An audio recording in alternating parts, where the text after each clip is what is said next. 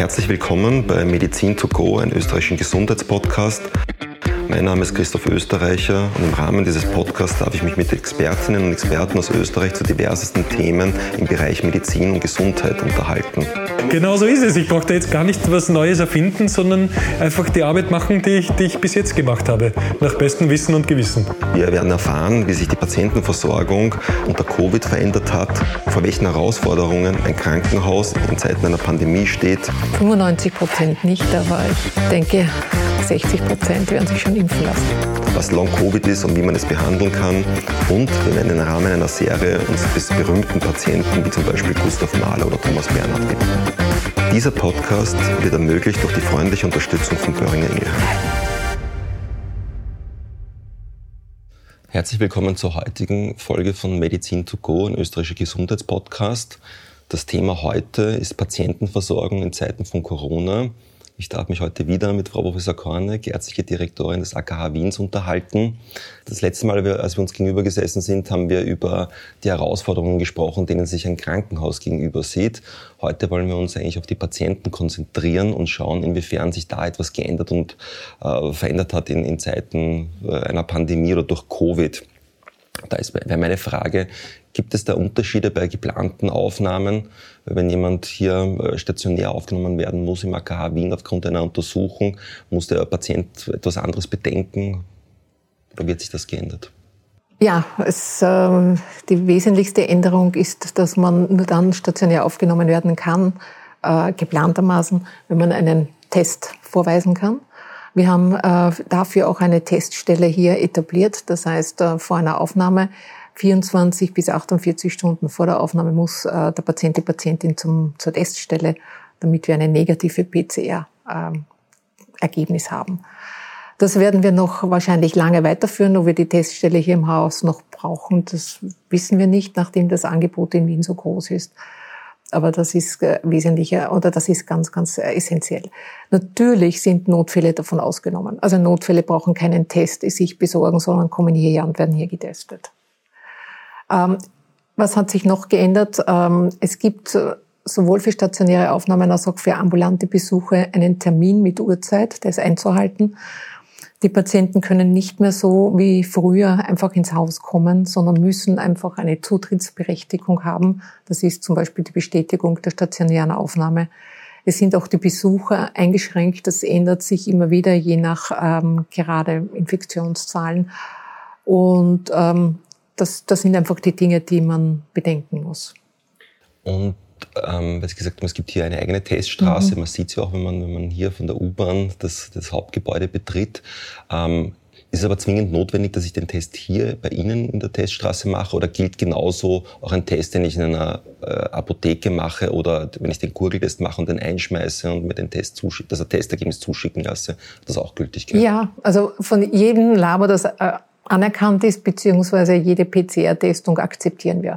Das, ist, das Datum muss passen, also innerhalb von 48 Stunden muss es sein.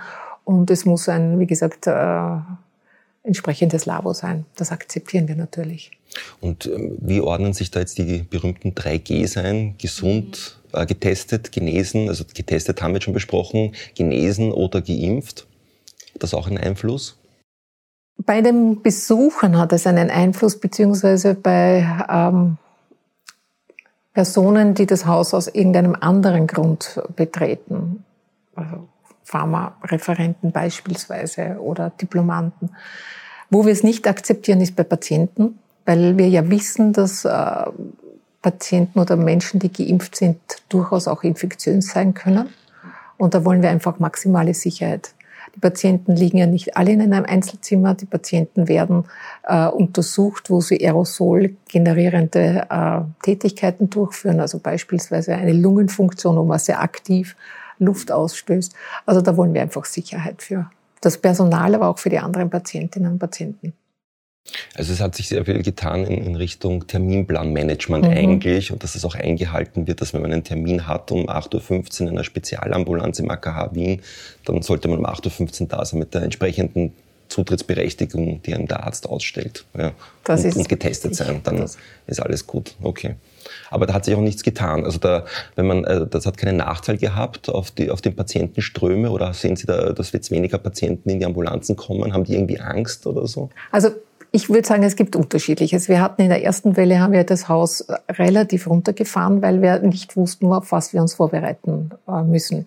Wir hatten engen Kontakt mit Italien und haben nur die Bilder von dort gesehen. Aber das war eine kurze Phase, ein Monat, sechs Wochen.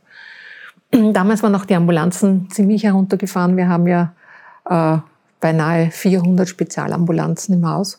Und wenn nur jede Spezialambulanz zwei Patienten pro Tag hat, also da haben wir schon einen, einen Patientenverkehr, der nicht unerheblich ist. Und alle müssen durch die Zutrittskontrollen.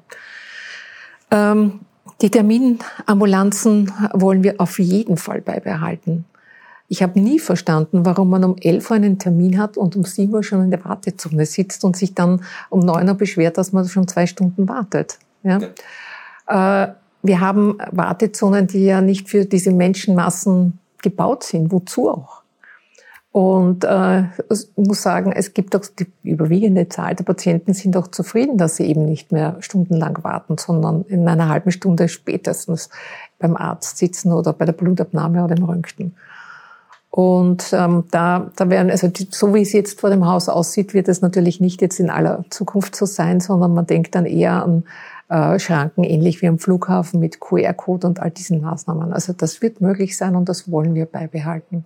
Weil Sie gesagt haben, Flughafen, es, es kommt einem so ähnlich vor. Ja, mhm. Also äh, nur das, das Gepäck wird nicht geröntgt, aber schon ist es sehr, sehr ähnlich. Und ich muss sagen, ich, äh, ich muss mein Lob auch aussprechen. Wir waren innerhalb von zwei Minuten durch. Es ist ohne Probleme. Man zeigt seinen, seinen Impfpass vor oder seinen, seinen Test und die Zutrittsberechtigung und es geht ruckzuck. Also es, es staut sich nicht vom AKH. Das ist sehr schön. Ne?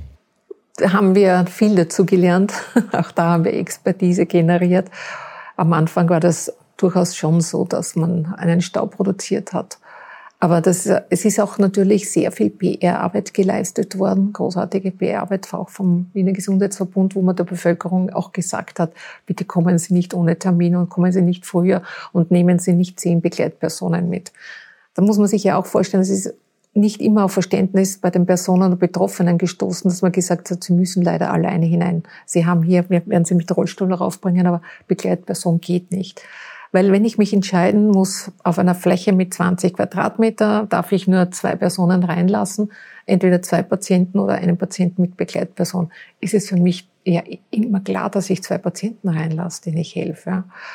Ähm, und das ist aber jetzt auch viel besser. Also die Bevölkerung hat das angenommen und mitgetragen.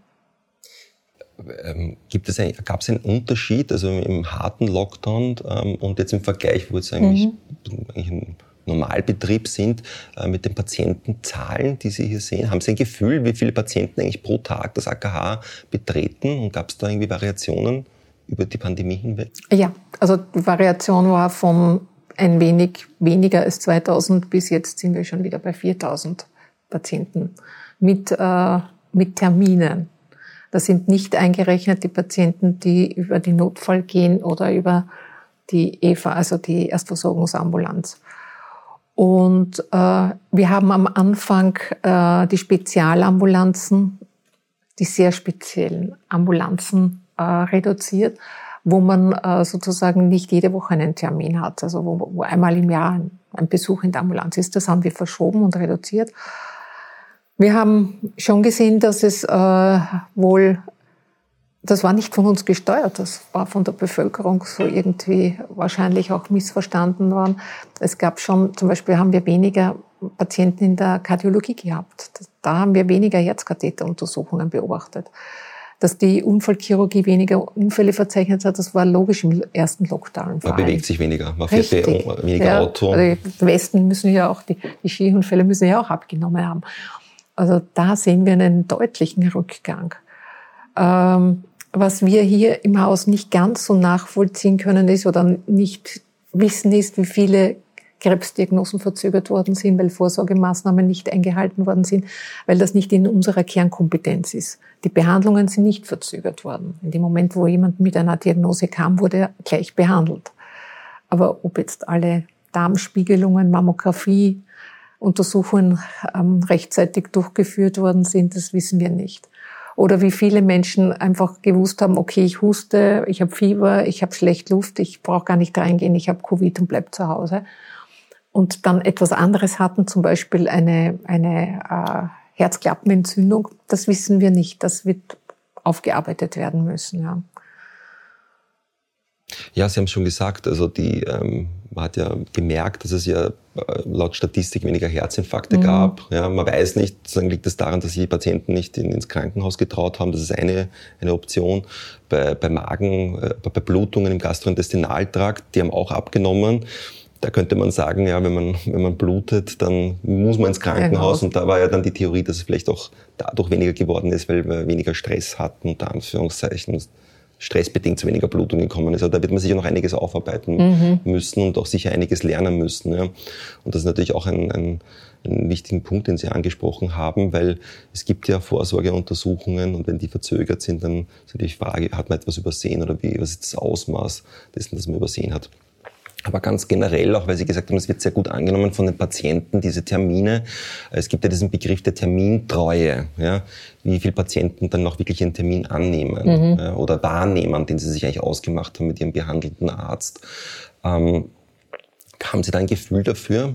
Wie das, muss ich sagen, ist eigentlich kaum ein Thema gewesen. Also Termine wurden gerade in der, in der Pandemie besonders gut wahrgenommen, weil man ja eben auch dankbar war, dass man einen hatte, einen Termin und herein und auch das Gefühl hatte, das Haus ist sicher durch die Zutrittsbeschränkungen, durch die Kontrollen. Es wurde ja jeder vor allem am Anfang Fieber gemessen und diese ganzen Fragen gestellt. Also ich glaube, die Menschen, die hierher gekommen sind, waren dankbar, dass sie den Termin haben und es ist wenig verfallen. Es ist genau umgekehrt eigentlich. Ja, so, also man war dankbar, dass ja, man einen hatte. Richtig, und, und, richtig. Genau, weil Sie gesagt haben, Angst, das wäre meine nächste Frage. Patienten hatten offensichtlich keine Angst, sondern dann irgendwie froh, dass, dass es trotzdem trotz des Notbetriebs eigentlich möglich war, eine Spezialambulanz und sich aufzusuchen, sich behandeln zu lassen für eine rheumatoide Arthritis zum Beispiel, muss man auch Kontrolluntersuchungen machen. Und die hatten aber, kann man offensichtlich nicht sagen, dass es da eine Angst gab. Ja, vielleicht bei den Herzinfarkten, da steht es im Raum. Aber generell könnte man nicht könnte man nicht, nicht davon ausgehen, dass das einen Einfluss hatte. Ich glaube, viele unserer Patienten sind chronische Patienten, die den Betrieb kennen. Sie haben auch gesehen, sie werden regelmäßig getestet. Unsere chronischen Patienten haben wir sehr früh regelmäßig getestet, äh, haben natürlich auch Schutzausrüstung bekommen. Äh, sie haben einfach gesehen, und auch durch die Medienberichterstattung waren sie sich sicher, dass äh, alles getan wird, damit hier keine Infektionen passieren. Und ähm, unsere Patienten waren auch sicher hier. Also ja. im Endeffekt die Information über die Medien war auch eigentlich sehr ja. hilfreich und wichtig, um die Patienten äh, zu beruhigen und ihnen auch äh, entsprechend zu informieren mhm. über die, die Vorgangsweise. Jetzt haben Sie gesagt, dass es ein bisschen abgenommen hat. Beim Barfächern könnte man ja auch meinen, das wäre vielleicht über die sogenannte Telemedizin möglich, mhm. dass man, dass sich der Arzt mit dem Patienten oder die Ärzte mit der Patientin einen Termin ausmacht virtuell und dann via einer der vielen Plattformen, die es jetzt mittlerweile gibt, irgendwie auf diese Art und Weise miteinander spricht oder vielleicht auch einen Befund oder einen, eine Laboranforderung so ausstellt oder vielleicht auch so begutachtet. Welche Rolle hat denn die Telemedizin gewonnen in den letzten, im letzten also, Jahr oder 15 Monaten? Wir haben äh, die Telemedizin jetzt wirklich weiter etabliert und da wollen wir auch unbedingt weitermachen, weil äh, man muss für viele Dinge nicht hereinkommen. Ja? Also dass ein Patient hereinkommt, um sich einen Termin zu vereinbaren, das ist früher vorgekommen, ja völlig unsinnig. Das heißt, wir arbeiten einerseits an einer möglicherweise auch zentralen äh, Terminvereinbarungsstelle, die nicht in jeder Klinik, so kleine Satelliten, sondern wirklich zentral und professionell. Das ist das eine, woran wir wirklich arbeiten. Und dann, so wie Sie gesagt haben, telemedizinische Tools gibt es ja sehr viele.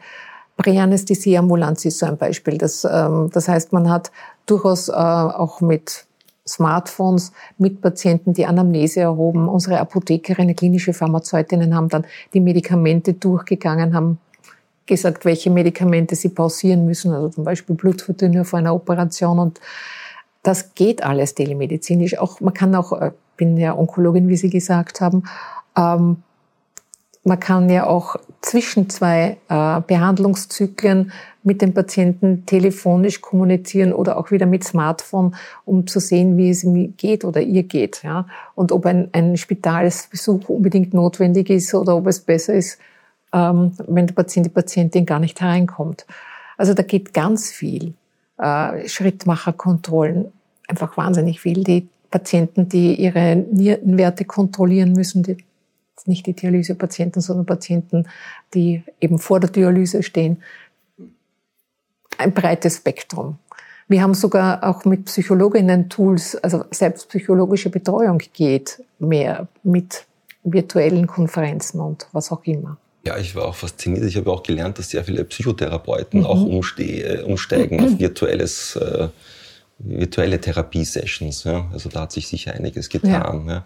ja. Weil Sie auch gesagt haben, Apps, also in, in, manchen, in manchen Gebieten der Medizin äh, gibt es ja schon solche Apps, also zum Beispiel bei der Herzinsuffizienz mhm. gibt es so, so, wo dann immer Patienten dann ihr Wohlbefinden eingeben können, ob sie Gewicht eingelagert oder Wasser ja. eingelagert haben, mhm.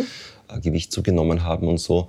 Ähm, glauben Sie, ist das die Zukunft? Wird da wird das ausgebaut werden und vielleicht auf, auf mehrere Erkrankungsbilder oder auf andere Bereiche der Medizin sich ausweiten?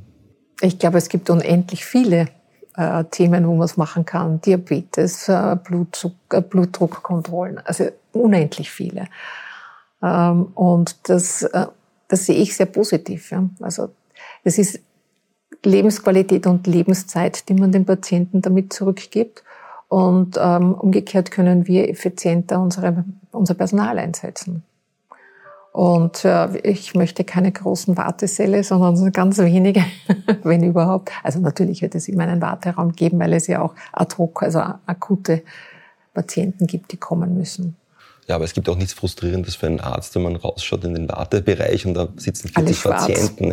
Ja, ja, ja. ja. Ähm, andere Beispiele für, wie die Digitalisierung die Patientenbetreuung ver, ähm, beeinflusst hat, wären ja zum Beispiel auch das äh, elektronische Rezept. Das mhm. wurde ja mhm. letztes Jahr implementiert und wurde dann rasch eigentlich umgesetzt und war ja sehr praktisch. Also man musste nicht mehr hingehen zum Hausarzt, man musste nicht mehr sich der Gefahr aussetzen, mit anderen Patienten sich potenziell zu infizieren. Ähm, haben Sie auch, wurde auch im AKH so gehandhabt? Ja, und natürlich auch die Schifffahrtsbestätigungen. All das ist so unbürokratisch jetzt möglich gewesen. Ich glaube, das muss man einfach weiter fortführen. Das wir brauchen so ja nicht Sorgen haben, dass wir deswegen weniger zu tun haben. Wir können unsere, die Qualität unserer Arbeit wird jetzt einfach anders sein. Wenn wir jetzt einmal über einige, Sie haben uns einige Beispiele gegeben, wie sich die Patientenversorgung verändert mhm. hat in, in, Zeiten von Covid.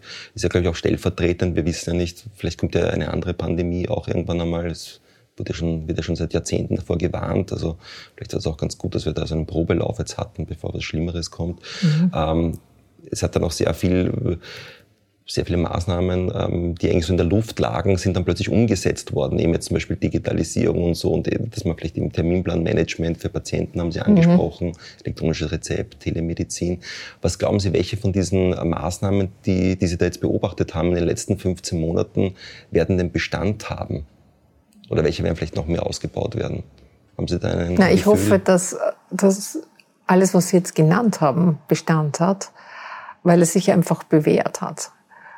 Und ähm, ich War nichts meine, Unnötiges dabei? Etwas Unnötiges. Von den Dingen, die Sie jetzt aufgezählt haben, war nichts unnötig. Ja. Ich glaube auch sonst, wir haben, wir haben natürlich die Dinge dann perfektioniert, aber es war eigentlich nichts von den Dingen, die wir begonnen haben, so sinnlos, dass wir es aufgegeben haben. Ja. Die Terminambulanzen ähm, haben nur Vorteile. Ähm, auch die, die, die Steuerung von Patienten, die sozusagen so hereinkommen, ohne dass sie irgendwie wirklich ein Spital brauchen. Auch das haben wir in der Pandemie besser gelernt. Also wir haben schon sehr früh die sogenannte AMA gehabt, die äh, allgemein medizinische Akutversorgung. Jetzt heißt es EVA, also erst eine erstmedizinische, nein,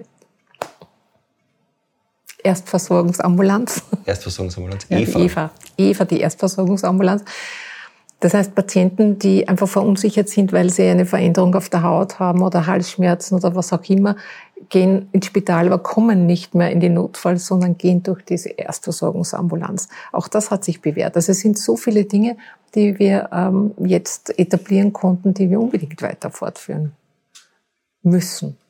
Im Sinne der Patientensicherheit auch. Wenn Sie etwas noch den Patientinnen und Patienten äh, des AKHs mitgeben wollen, was wäre denn das? Ein Wunsch sozusagen? Ja, wenn Sie einen ein Wunsch formulieren dürfen. Das letzte Mal haben Sie einen Wunsch an die Politik formuliert. Vielleicht einen, diesmal für die, für die Patienten oder Patientinnen. Also ganz wesentlich erscheint mir, dass Sie sich wirklich ähm, Termine vereinbaren, sich an diese halten und im Vorfeld schon sich äh, erkundigen, was zu dem Termin mitzubringen ist. Dann wird das alles sehr effizient und auch für den Patienten und die Patientin befriedigend gelöst werden. Das war die heutige Folge von Medizin to go, ein österreichischer Gesundheitspodcast. Vielen Dank, Frau Professor Korneck, für das heutige Interview. Vielen Dank auch an den Sponsor Böhringer Ingelheim, der diese Podcast-Serie ermöglicht. Vielen Dank fürs Zuhören. Mein Name ist Christoph Österreicher.